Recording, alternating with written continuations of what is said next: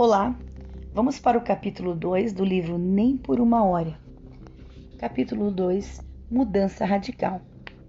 Já se passaram quase duas décadas desde o dia em que, de joelhos chorando numa ala psiquiátrica do hospital, busquei a presença de Cristo e sua paz inundou todo o meu ser.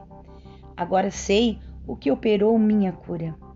E era a primeira vez na vida que tinha consciência de que Deus estava me vendo ali, onde me encontrava, e de que ele me conhecia. Precisava de mim e tinha um objetivo para minha vida, e de que eu também precisava dele. Todos os seres humanos, inclusive você, que lê e que ouve essas têm essas mesmas necessidades básicas. Todos nós precisamos de alguém que nos veja, Todos nós precisamos de alguém que precise de nós também. Precisamos ter um objetivo para a vida. Dar a vida a outro ser humano somente não basta. Dedicar-se a uma carreira profissional ou viver uma existência de consumismo também não supre a nossa carência espiritual que todo nós, todos nós temos. E enquanto ela não for preenchida, haverá sempre em nosso coração uma plaqueta com, a, com os dizeres a vaga. Quando encontrei Jesus, parece que minha vida passou a pulsar num novo compasso. Agora tinha sentido e propósitos definidos. Não conseguia ficar calado. Tinha que contar o fato a outros, mas o problema é que os pastores não permitiam que eu falasse às suas igrejas porque me consideravam fanáticos. Então, na sorveteria ou em outro lugar onde encontrasse alguém para me escutar, ou onde eu tivesse uma oportunidade ou me dessem permissão, eu sempre estava a falar de Cristo. Então deram-me permissão para pregar uma certa vez na Igreja Batista de Kilgore, no Texas, minha cidade natal. Do púlpito notei que havia ali um hippie ouvindo a pregação, mas, como tinha um olhar vago, concluí que devia estar completamente dopado ou então ele estava embriagado. Instantes depois, o reconheci. Era Harry Russell, tecladista de um grupo de rock denominado The Mouse and the Troops, ou Os Ratos e as Ratoeiras. Jerry era um dos das ratoeiras. Naquela ocasião, uma das músicas do grupo estava em primeiro lugar nas paradas em Dallas. Os jovens das cidades adoravam Jerry, mas aos olhos dos pais, é claro, não passava da escória da humanidade. Ao final do culto, ele veio falar comigo. Eu me identifiquei muito com tudo que você disse, comentou ele com uma naturalidade. E por que você veio à igreja, Jerry? Indaguei ele, apertando a sua mão, que ele me estendia. Deu um suspiro. Bom, é que há seis meses, quando meu pai morreu, Prometi-lhe que traria meu irmão à igreja todos os domingos. Estou aqui só para cumprir a promessa que eu lhe fiz. Aqui abaixou a voz e continuou. E nesses seis meses, essa mensagem na qual você trouxe foi a primeira vez que fez sentido para mim. Depois de tudo aquilo, não consegui mais tirar aquele rapaz da minha cabeça. Senti que ele estava à procura de alguém que o ajudasse. Então, resolvi ligar para ele e convidar para ir comigo à igreja. Jerry, precisei, meio hesitante. Aqui é o Larry Liam. Do outro lado da linha, um profundo silêncio. Agora eu sou conselheiro dos jovens da primeira igreja batista de New London. Expliquei sem acrescentar. Porém, que era a única igreja batista daquela cidadezinha. Jerry, é, continuei um pouco mais confiante. É, eu queria que um dia desses você fosse comigo lá tocar órgão. É, você conhece aquele hino A Graça Eterna de Jesus? Não conhece? Então, você toca e eu canto, e assim dirigimos a reunião de jovens. Eu? indagou ele. Está querendo que eu toque órgão numa igreja? Naquele instante, eu ainda não sabia, ao, ao menos, é, o que dizer. Então eu disse: também não sabia que, eles está, que ele estava usando droga nos últimos quatro anos. Todos os dias. E mais tarde fiquei sabendo também que no momento em que eu estava ligando para ele, ele estava é, passando a máquina sobre a grama do seu quintal para manter a sua cabeça um pouco lúcida. Estou precisando muito da sua ajuda, Jerry, afirmei. Você tem muito talento, cara, e Deus pode usá-lo de uma maneira extraordinária em sua obra. Deus o ama e tem um plano definido para a sua vida. Vou passar aí na sua casa à noite para ajudá-lo. E sabe, é, quem sabe Deus também possa arranjar uma companheira para você, uma namorada. Concluí e fiquei esperando a sua resposta.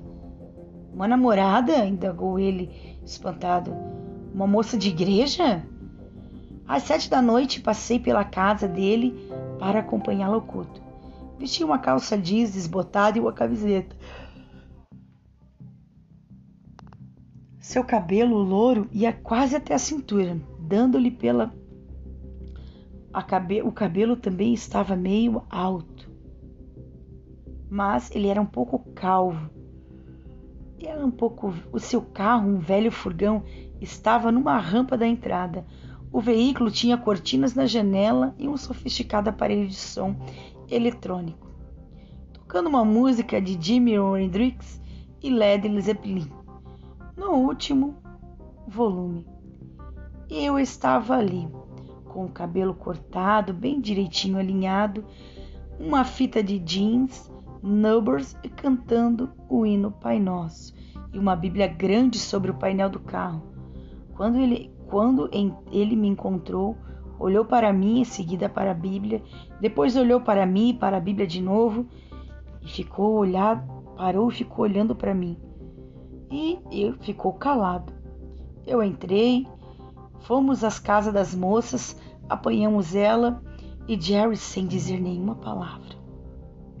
Assim que entramos na igreja, fiz um gesto com a cabeça dele, indicando para ele ir para a plataforma e mostrando para ele pegar já o, o órgão. Então Jerry começou a tocar. Ele tocou a graça eterna de Jesus de um modo como que aquela música nunca tinha sido tocada antes numa igreja. Eu cantei, preguei e assim foi que dirigimos a reunião. E já eram mais de onze e meia da noite. Quando chegamos de volta à residência dele, após ter deixado todas as moças em sua casa, foi ali que ele abriu a sua boca pela primeira vez. Larry, esse Jesus tem alguma coisa para a gente mesmo? Perguntou com uma certa ansiedade. Na verdade, eu nem sabia o que responder, pois ele estava tão confuso, é, muito drogado e ainda por cima sofria um esgotamento nervoso. Mas fiz uma oração rápida, pedindo orientações. No início da conversa, eles já fizeram uma, uma porção de perguntas e eu nem souber o que responder. E algumas delas replicava com muita ansiedade. Não sei, Jerry. Mas nesse instante, Deus como que encheu a minha boca de palavras e eu fiquei a falar de Jesus com ele. Por algum tempo, quando acabamos de conversar, eram três e trinta da madrugada. Ele ficou com o olhar fixo diretamente para frente, Deu um suspiro profundo e indagou: Como é comigo isso? E então, com uma larga experiência de ganhador de almas, respondi: Ei, faça o seguinte, Abra sua Bíblia em Mateus 5, 6 e 7. Esses são os únicos textos que eu conhecia. Ajoelhei-se e comece a clamar: Jesus, Jesus, oh Jesus.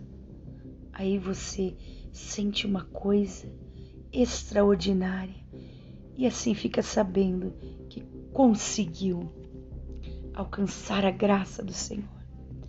E Jerry entrou em casa e fez exatamente o que eu disse a ele. Mas antes mesmo que se ajoelhasse, Deus já salvara sua alma, pois ele conhecia o desejo do seu coração. E no mesmo instante, ele foi liberto do vício da droga que o dominava. E ali havia quatro anos que ele estava dominado pelo aquele vício. E naquele instante, ele foi liberto. E o chamara para pregar. E Deus o chamara para ser um ganhador de almas. Quando tudo terminou, foi para a casa do seu melhor amigo Max, o baterista do conjunto. E já era seis e meia da madrugada da manhã do dia 4 de julho. Max encontrava-se no fundo da sua casa, dando comida para o seu coelho. Esses caras tinham uns, um jeito meio estranho. Cada um tinha sua mania. Assim que Jerry deu a volta pelo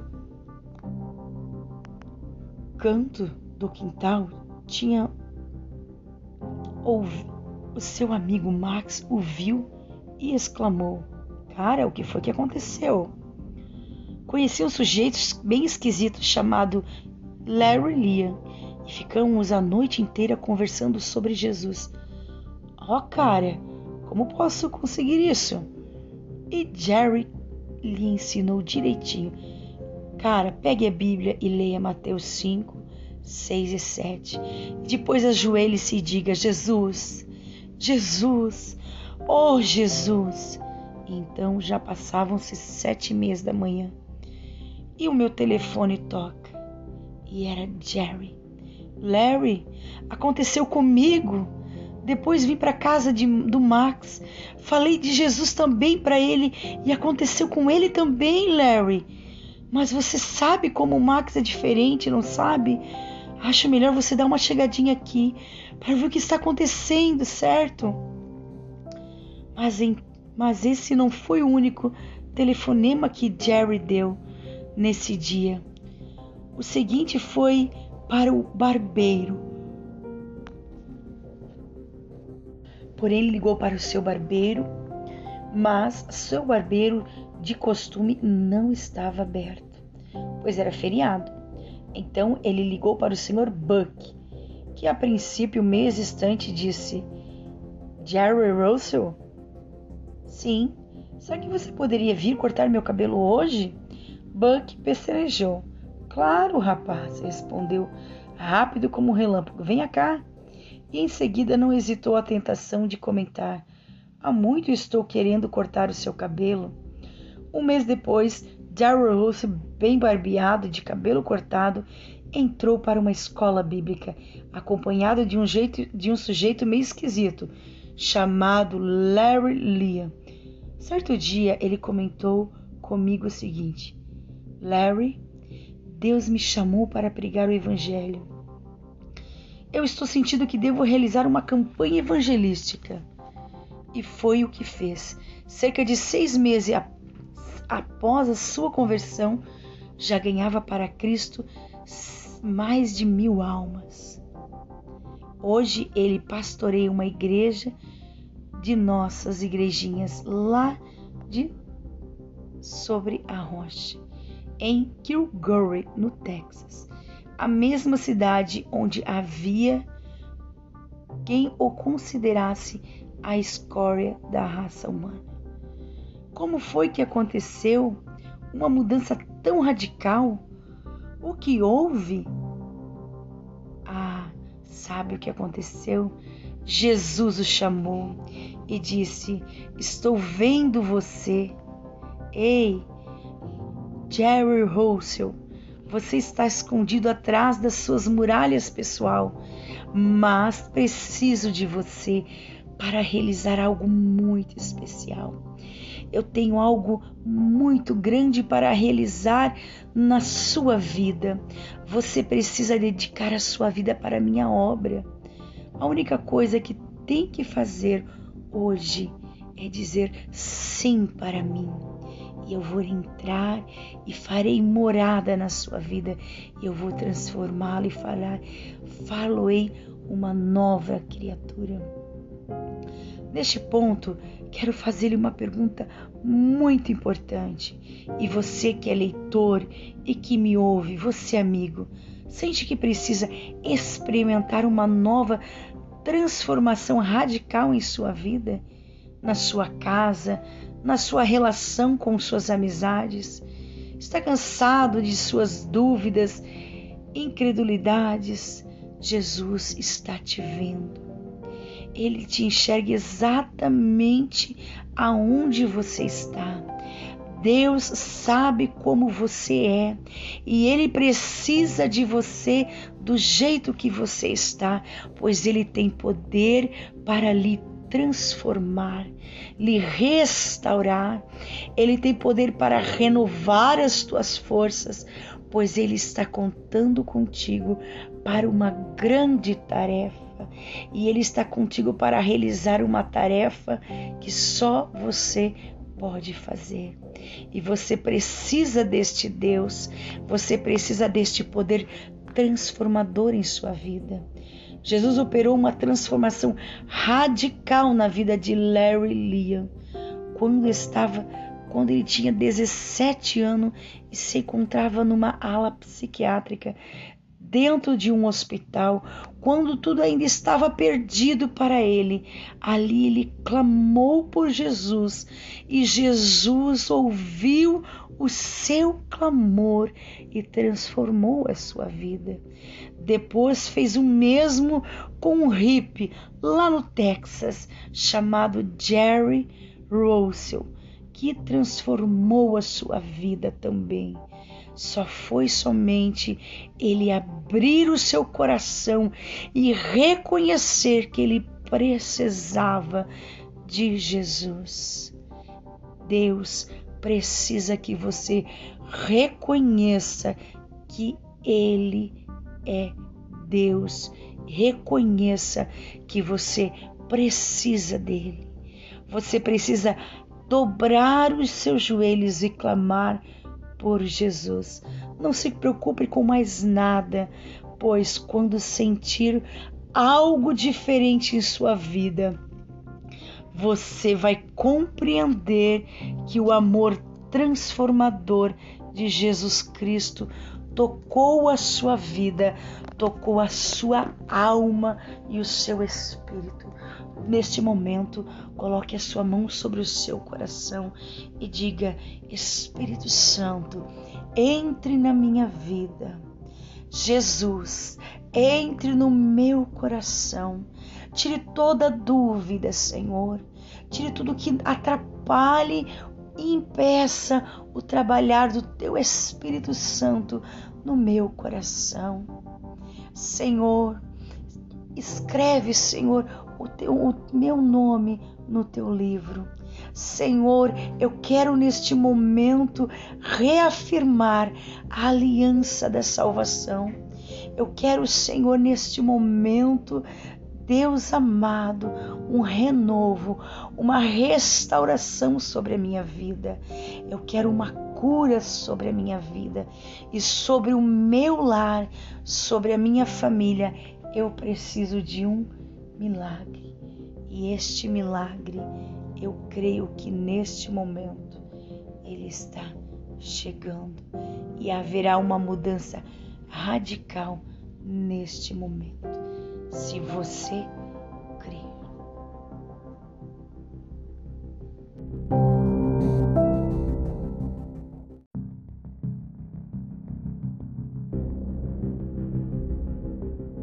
Olá, Vamos a mais um capítulo do livro Nem Uma Hora.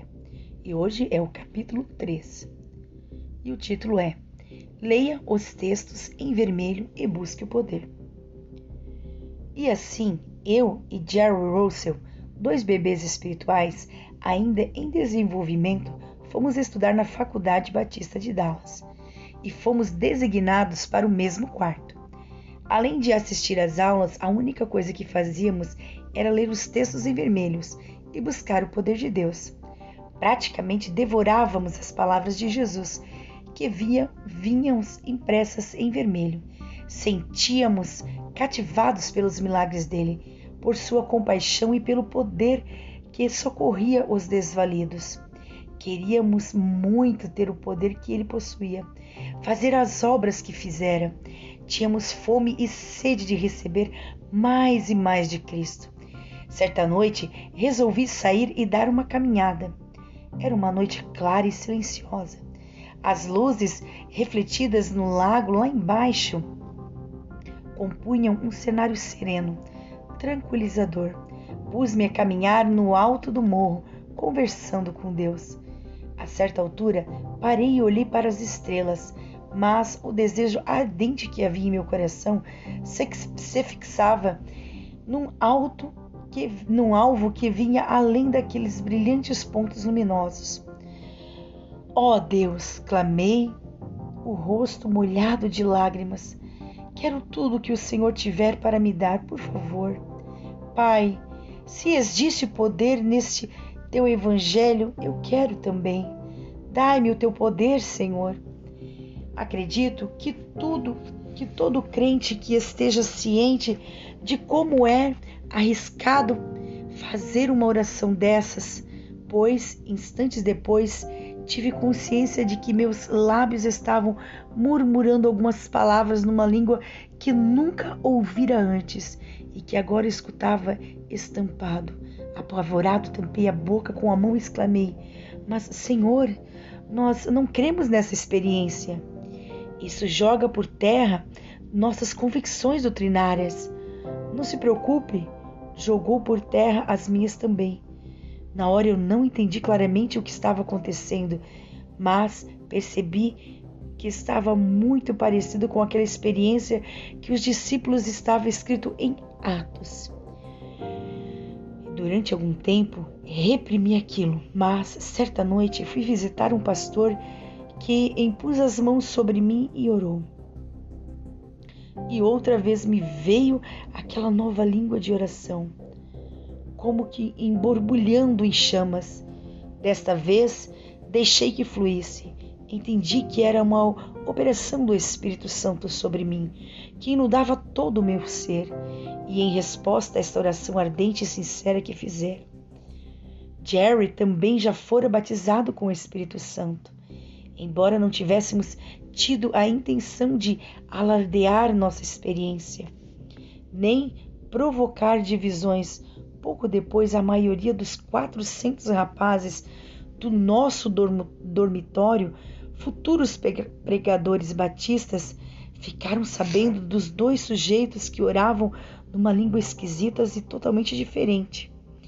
As reações foram as mais diversas.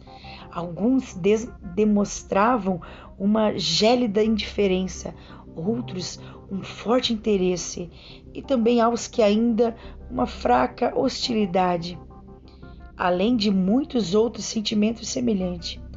À noite, quando nos ajoelhávamos ao lado da cama para orar, ouvíamos o rangindo de portas se abrindo do corredor e o rumor de, pere, de pés a pés que corriam e paravam junto ao nosso quarto. Uma noite, Jerry ergueu-se sem fazer ruídos, caminhou silenciosamente à porta e abriu, como que um cofre. E ali, agachado, viu no, ao portal que estavam diversos colegas que estavam num grande susto quando viu que o pegaram e eles ficaram sem jeito. Acabaram todos rindo bastante e acabaram também correndo pelo corredor. E outros estudantes puderam ali verificar que, embora no aconchego do nosso quarto, eu e Jeremy orávamos em outras línguas. Não estavam rolando pelo chão, nem balançando pendurados nos fios de lâmpadas. Estávamos sim vivenciando uma nova e poderosa poderosa dimensão no que se diz respeito ao louvor e à intercessão. E os mais interessados logo perceberam também que estávamos dispostos a falar dessa nova experiência que tanto nos diferenciava e, de, e nos edificava a cada dia mais.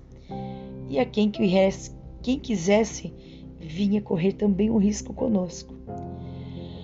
Nos primeiros tempos tivemos a impressão que poderíamos conviver bem com aqueles outros pregadores batista.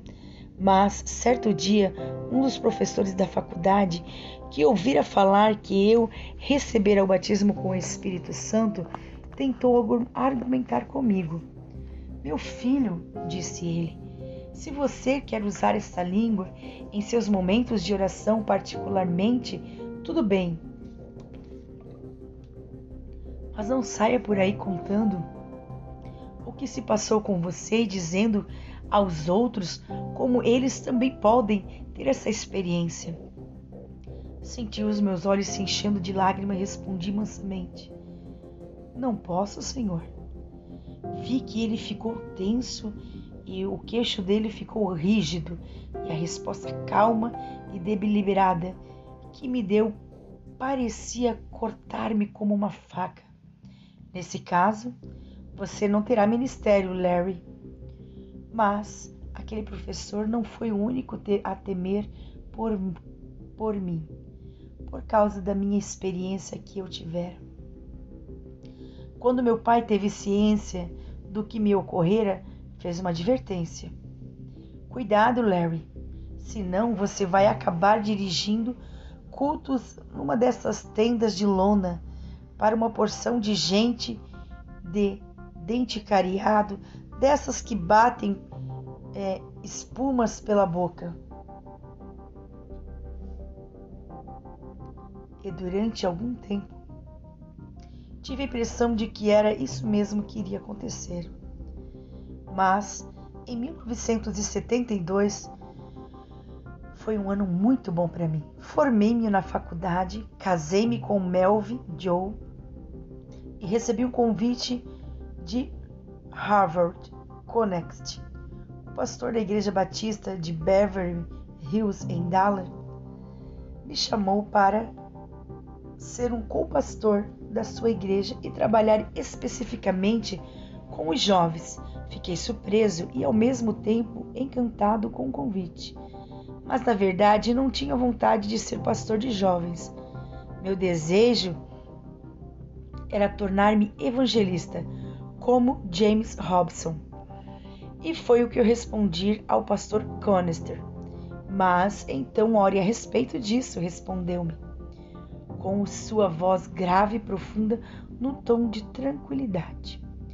E foi o que eu fiz, e para minha surpresa, Deus me orientou no seguinte cargo a aceitar. Naquela época, eu não era muito de fazer rodeios para solucionar um problema. Achava que era melhor ir direto ao assunto.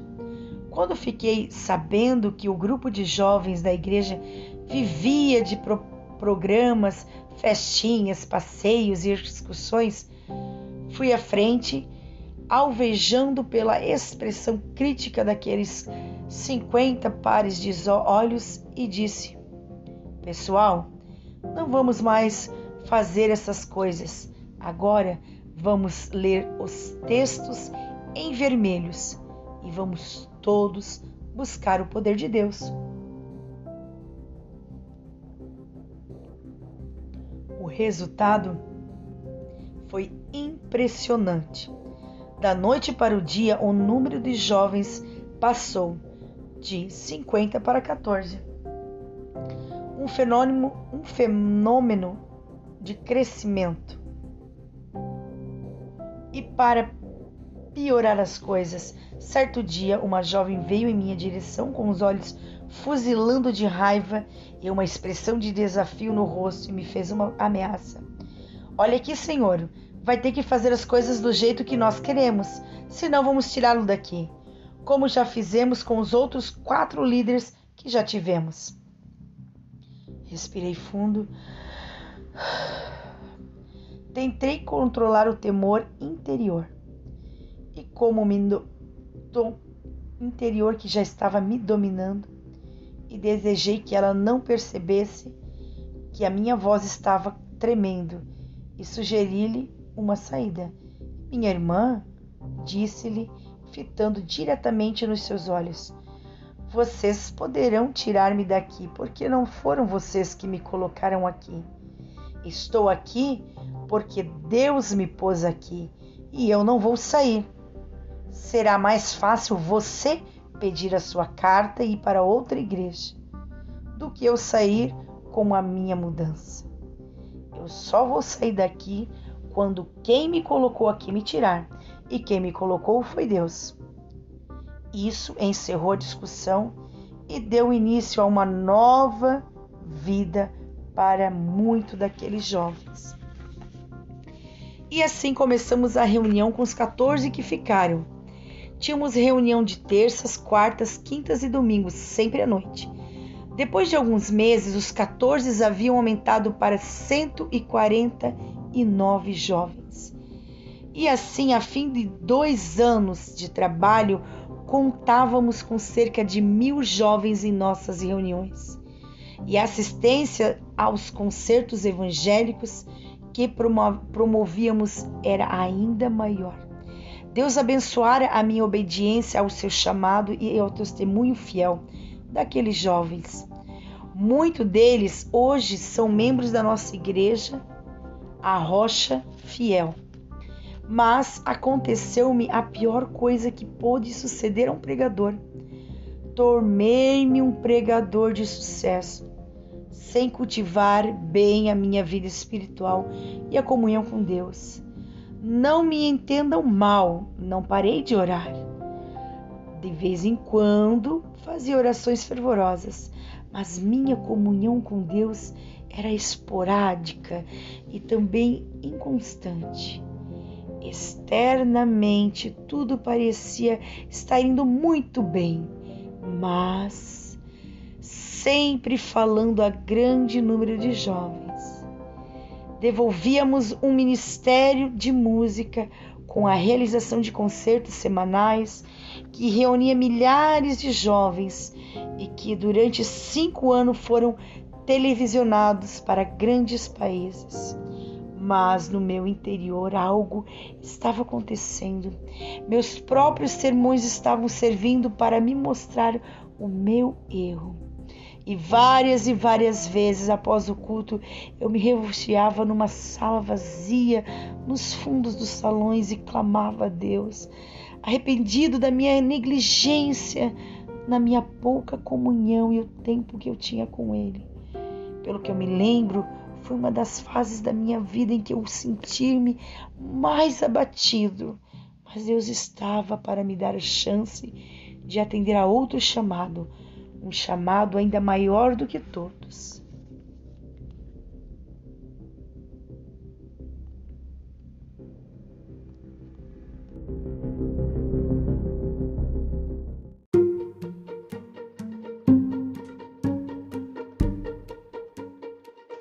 Olá, vamos para mais um episódio do livro Nem por uma Hora.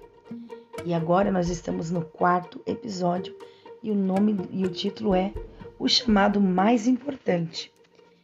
Howard Cornust faleceu em 1978 e foi convidado para assumir o pastoreado da igreja, que tinha então 3 mil membros.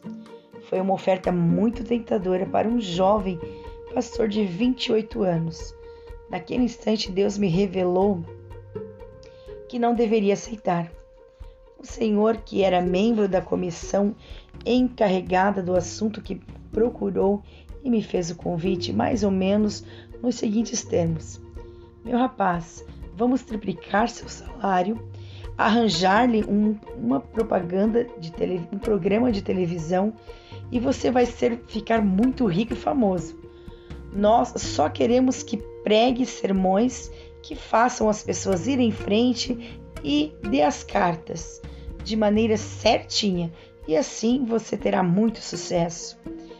Foi outra daquelas minhas conversas francas, olho no olho, a que eu já estava me acostumando.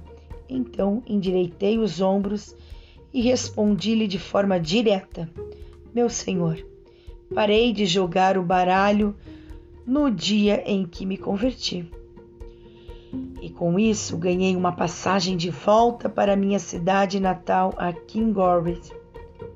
Embora na ocasião eu já estivesse me formando na universidade e a essa altura eu e a minha esposa já tivéssemos três filhos, voltamos a morar na casa de meus pais, ocupando o mesmo quarto que há tempos atrás, quando era solteiro, era o meu.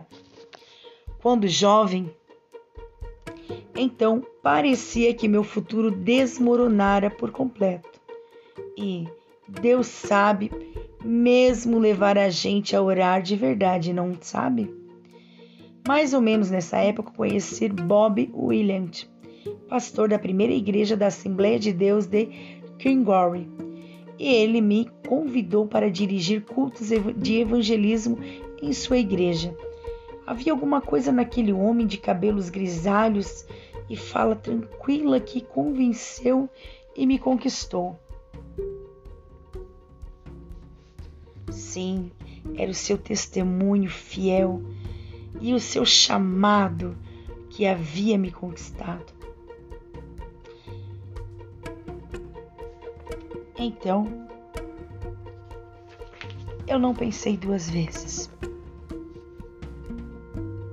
comecei a dirigir os cultos especiais de evangelismo durante quase dois anos, quase dois meses naquela igreja de oração. E uns 500 jovens se converteram, testemunhos de conversão de toda uma classe de formandos de um ginásio local. Porém, o que de vez, o que mais importante ocorreu nesse período foi que eu também passei por uma mudança. Deixei de ser um mero pregador de púlpito para me tornar um homem cujo maior interesse na vida era a oração. Isso se deu da seguinte forma: certo dia estava conversando com o pastor William e ele me disse: Pastor William, estou sabendo que o Senhor é um homem de oração. E de verdade, replicou: Eu oro mesmo, mas Faz uns 30 anos que eu me levanto todos os dias de manhã bem cedo para orar. Senti meu coração bater fortemente e pensei comigo mesmo: Ó oh, Jesus, aqui está um homem que é um genuíno servo teu. E disfarçando um pouco o entusiasmo, continuei: Será que me permitiria que eu orasse com o Senhor enquanto estivesse dirigindo esta série de cultos? Pois não, replicou o pastor. Passo em sua casa para acompanhá-lo às cinco da manhã. Acho melhor, confessou. Confessar logo que, quando o relógio disparou às quatro e quinze no dia seguinte, sua estridente campainha, não tive a mínima vontade de me levantar. Não veio nenhum anjo se postar ao meu lado da minha cama para me dizer: Vamos, filho, sigamos para o lugar da oração. Minha vontade mesmo era de cobrir a cabeça e dormir, mas consegui me levantar e ir ao combaleante de um lado para o outro para o chuveiro, tomar um banho e me vestir. E quando fui de carro para a casa do pastor, entrei em uma em nossa rampa e já estava com a mente mais alerta. E naquela madrugada, quando nos dirigíamos para a igreja, eu não tinha a menor ideia do que Deus iria operar em minha vida, mas tinha certeza absoluta de que estava atendendo ao chamado mais importante para o meu ministério, o chamado da oração.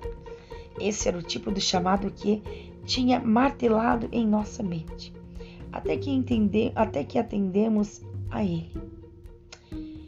Ele me rodeava há seis anos e assim que tomei a decisão de obedecer, verificou-se uma mudança decisiva em meu ministério.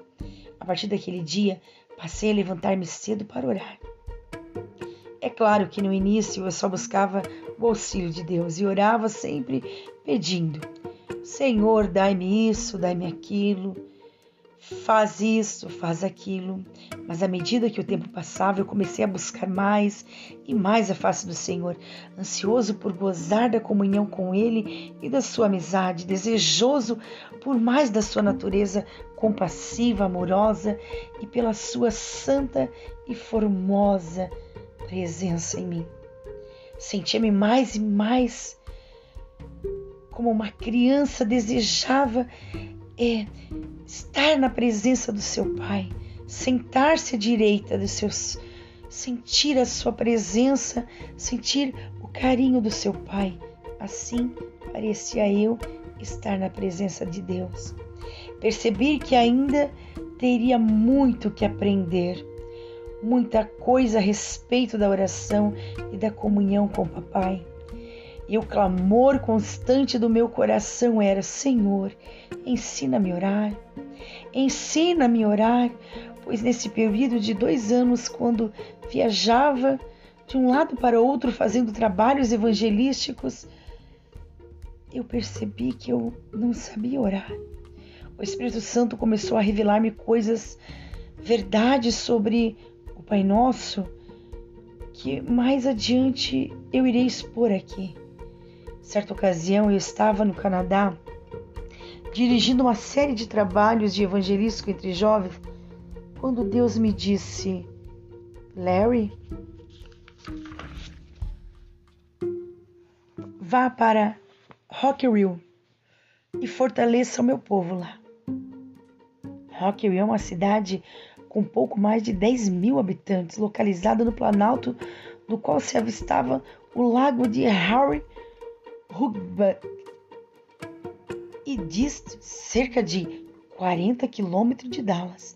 É uma cidade pequena no menor comarca do Texas. Se Deus tivesse me dito saia fora da terra, acho que não teria ficado tão perplexo quanto fiquei. Na verdade, naquela hora para mim não havia muita diferença entre as duas coisas. Mas mudei-me com minha família para lá e comecei a pôr em prática os princípios de Deus que ele me ensinara sobre fundações de igreja. E assim, em 1980, iniciei ali a igreja, sobre a rocha, com apenas 13 membros. Reunimos numa casa e logo ficou pequena para nós. Então mudamos para o rink de patinação da cidade. No primeiro domingo em que realizamos o culto nele, a assistência foi, a assistência foi de 200 pessoas, mas pouco tempo depois, naquele salão, não nos comportava mais. A nossa igreja passou a congregar no refeitório da escola estadual de Rockville. O grupo estava crescendo rapidamente e percebemos que precisávamos urgentemente construir um logo um templo. E então começamos a economizar o máximo que podíamos. Certo dia, um velho conhecido meu um indiano de nome J.P. Titus, é, que, que desenvolvia um ministério sobejamente conhecido, procurou-me em meu gabinete com um pedido muito sério. Deus colocara em seu coração a visão de fundar uma escola bíblica na Índia e precisava de 20 mil dólares para concretizá-la. Imediatamente me lembrei do dinheiro que a igreja tinha na poupança.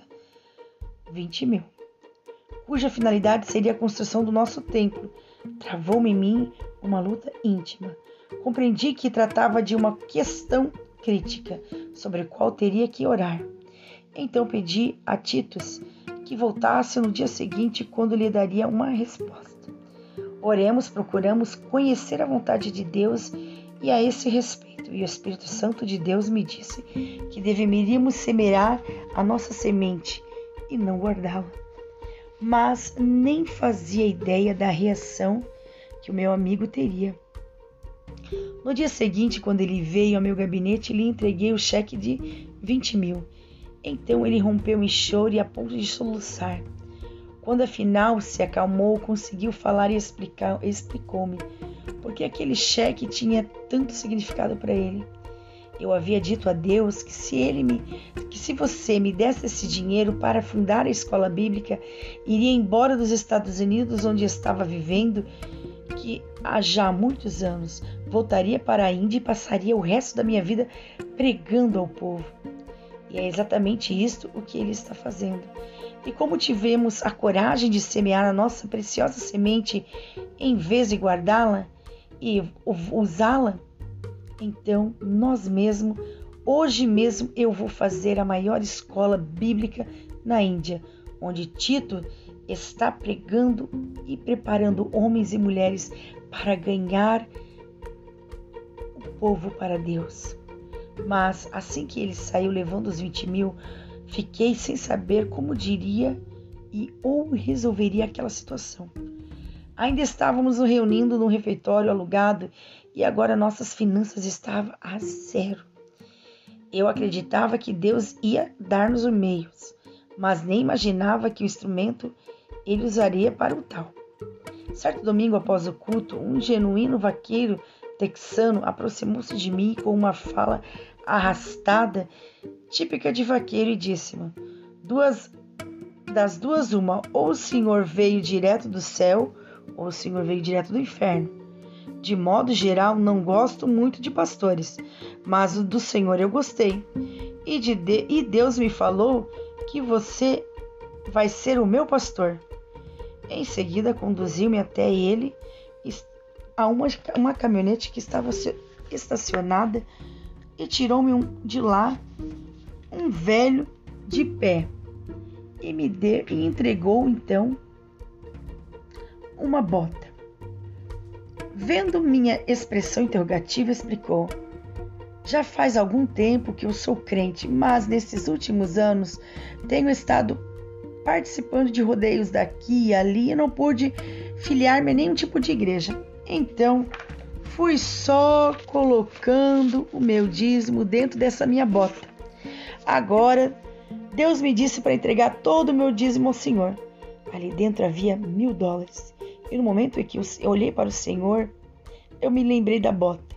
Deus resolveu que eu iria, deveria então colocar essa bota na sua mão. Então Deus revelou-me que a sua glória é imensa. No domingo seguinte, levei a bota para o culto e contei à congregação o que se passara. Espontaneamente, todos começaram a vir à frente e colocar o dinheiro dentro da bota também, para a construção do templo, de que precisávamos. E o milagre continuou nos domingos seguintes. E assim foi que construímos nosso novo prédio sem precisar pedir dinheiro emprestado ou fazer um empréstimo a um banco. E quando nos instalamos nele, no novo prédio, nós não devíamos centavos nenhum a ninguém ou alguém.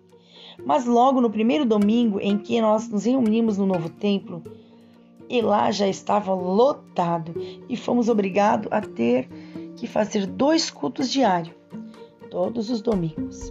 Então faríamos cultos de tarde e culto à noite.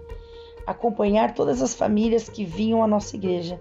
Além disso, tínhamos que realizar cultos também no meio da semana, na terça, na quinta, cultos na quarta, fazer cultos mais vezes ao dia, porque o povo não estava mais se comportando dentro da igreja, de tanto que estava aumentando aquele povo. Nossos registros revelavam que os 13 membros iniciais passavam para 11 mil membros, que quando contamos com o corpo pastoral de 32 componentes pastores e mais de 460 grupos de ambulantes colheiteiros Tínhamos também para contribuir um santuário de, com capacidade para 11 mil pessoas. E como que se tudo não bastasse para alegrar o coração desse pastor de 36 anos agora, no início de 1800, 1986, Oral Roberts convidou para ser vice-reitor da Universidade Oral Roberts e supervisor de divisões teológica e espiritual da escola. Respondi-lhe que não poderia abandonar a minha igreja e dar início. Indício de 68 anos. Aproximou-se de mim e respondeu: Esse senhor de 68 anos. Mas não estou querendo que deixe. Pelo contrário, quero que traga para nossa escola esse espírito, fluxo vital que tem na sua igreja também. Os diáconos da nossa igreja me liberaram para as tarefas administrativas do colégio e me acompanharam também no aconselhamento, que ocupava grande parte do tempo do, do pastoreio, ficando encarregado apenas de orar e pregar, dirigir o culto. O movimento do avivamento da oração, o âmbito nacional fundava-se sobre a orientação de Deus e dedicava-me ao preparo da liderança espiritual da igreja através do ministério da universidade. Já lhe ocorreu ficar pensando em alguma decisão importante tomada por, por trás, anos após anos.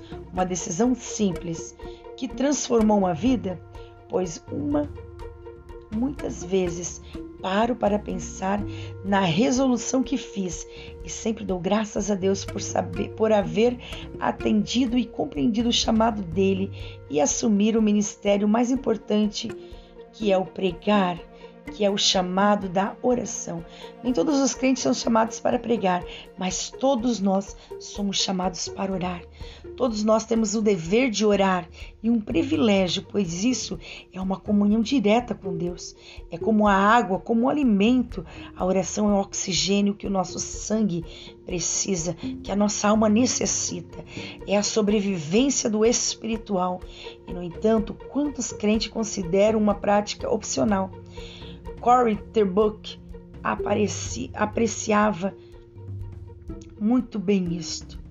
Costuma-se indagar, crentes, como você sobrevive sem oração? Não sobreviveremos. Pare um pouco para pensar nessa questão. Bem lá no seu íntimo, lembre-se: você consegue viver sem se alimentar? Sem orar? Não. O primeiro ministério de um crente é a oração, o último também pois a oração é a comunhão com Deus. E como você vai viver o resto da sua vida com Deus se não tiver comunhão com Ele e se não conhecê-lo?